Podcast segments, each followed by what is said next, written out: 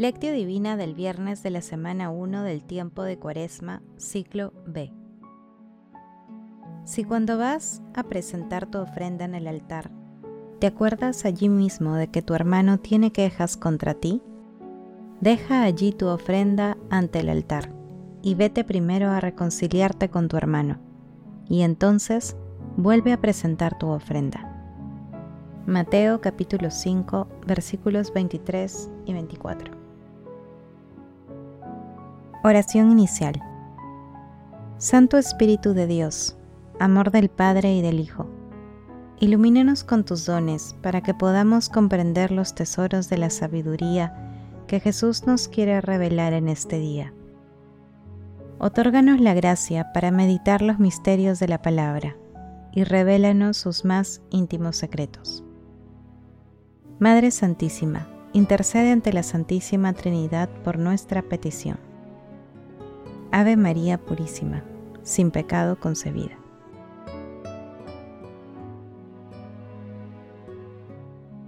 Paso 1. Lectura. Lectura del Santo Evangelio según San Mateo, capítulo 5, versículos 20 al 26. En aquel tiempo, dijo Jesús a sus discípulos, Si la justicia de ustedes no es mayor a la de los escribas y fariseos, no entrarán en el reino de los cielos. ¿Han oído ustedes que se dijo a los antiguos, no matarás? Y el que mate será procesado. Pero yo les digo, todo el que esté peleado con su hermano será procesado. Y si uno llama a hermano imbécil, tendrá que comparecer ante el Sanedrín.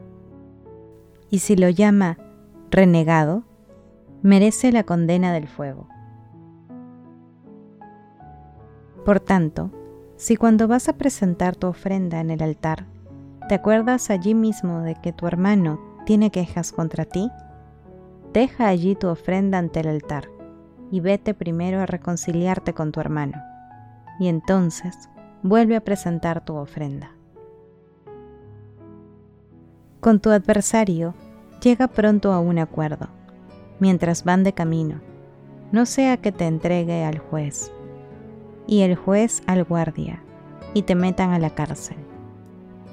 Te aseguro que no saldrás de allí hasta que hayas pagado el último centavo. Palabra del Señor. Gloria a ti, Señor Jesús. Esta lectura del Evangelio de San Mateo, como la de ayer, forma parte también del Sermón de la Montaña integra un texto que va desde el versículo 20 hasta el 48, en el que Jesús interpreta y explica la ley. En el pasaje de hoy, Jesús cita el quinto mandamiento del Decálogo que condena el homicidio, señalando que el insulto y el juicio al hermano están también sujetos a castigo. Indica también que las ofrendas a Dios tienen que estar limpias de toda impureza por ello, llama a la reconciliación con el prójimo antes de aproximarse al altar de Dios. Además, Jesús precisa que no solo está condenado el que ha matado, sino también el deseo de homicidio, al igual que toda injuria externa o interna contra el prójimo.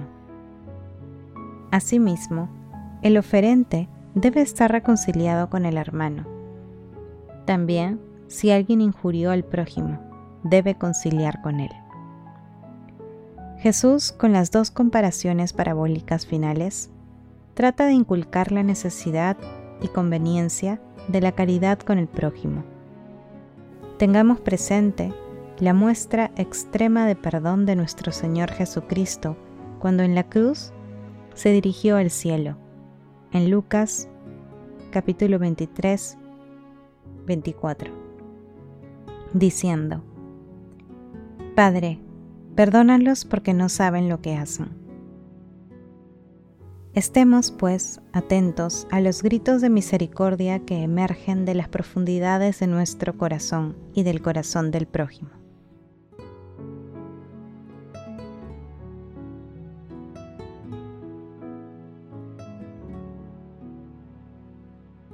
Paso 2. Meditación.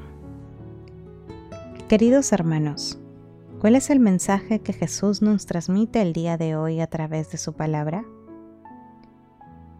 Hoy Jesús nos dirige nuevamente a la esencia de los mandamientos, a los fundamentos de la ley, y lo hace de manera radical, señalando que el camino seguro para llegar a Dios es la reconciliación, en contra de las corrientes mundanas que promueven el resentimiento y la venganza.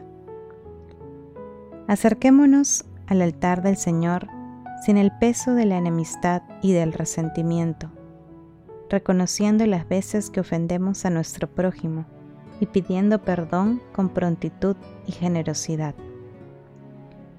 Asimismo, cuando nos ofendan, perdonemos siempre sin rencor, siendo generosos, comprensivos y misericordiosos. No tengamos miedo de llegar a quienes hemos ofendido y a aquellos que nos han ofendido. Confiemos en que existe misericordia en abundancia que alcanza para todos. Frente a este desafío, conviene formularnos los siguientes cuestionamientos.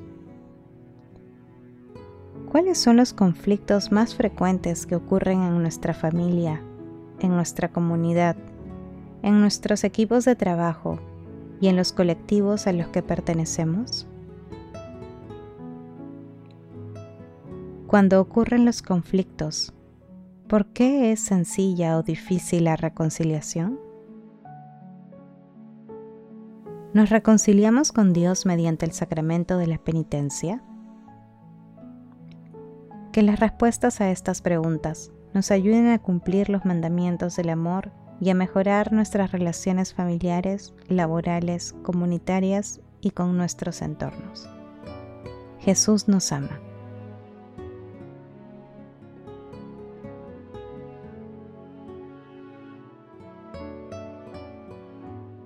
Paso 3.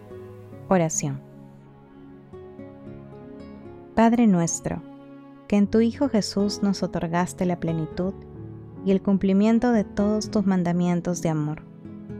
Haz que, con la ayuda del Santo Espíritu, podamos ver en cada persona, incluso en nuestros enemigos, el rostro misericordioso de Jesús.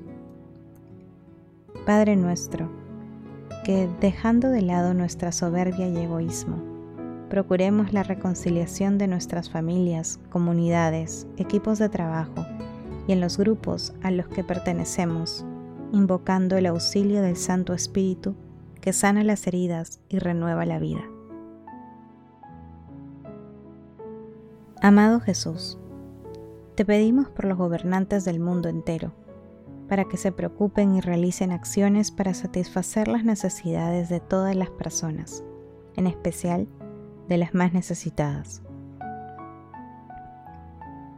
Amado Jesús, te suplicamos abras las puertas de tu reino a los difuntos y protege a las almas de las personas agonizantes para que lleguen a contemplar tu rostro.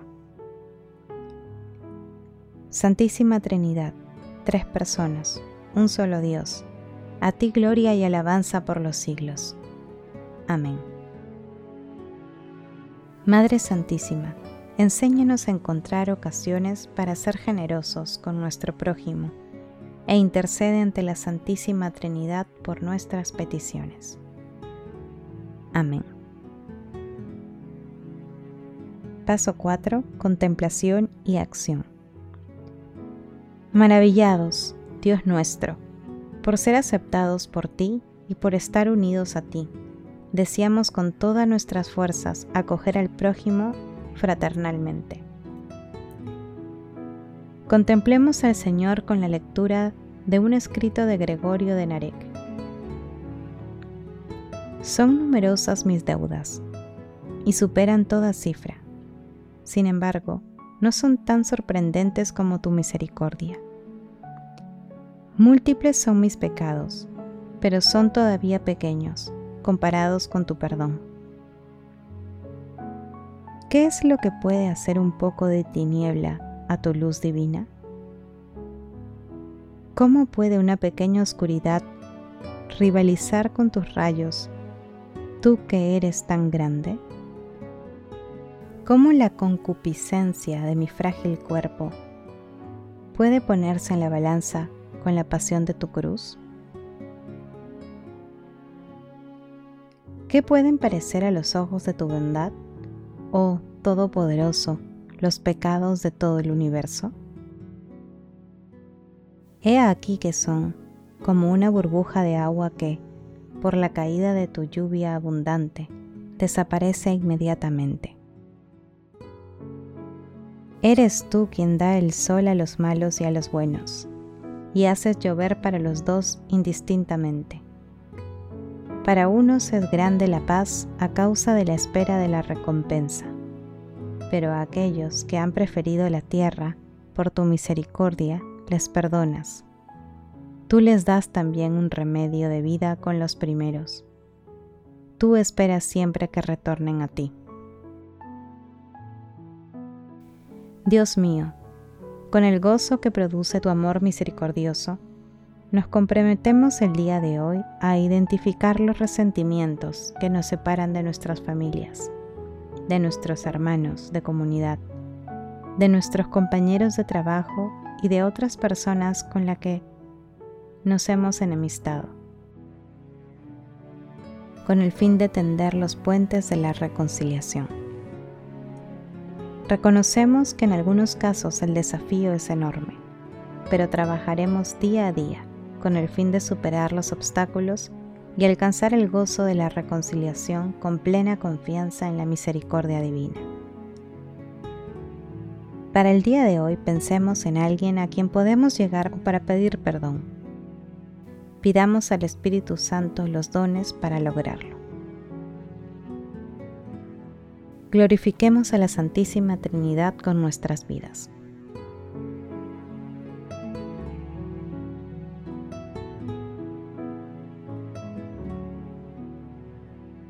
Oración final. Gracias Señor Jesús por tu palabra de vida eterna. Que el Espíritu Santo nos ilumine para que tu palabra penetre lo más profundo de nuestras almas y se convierta en acción.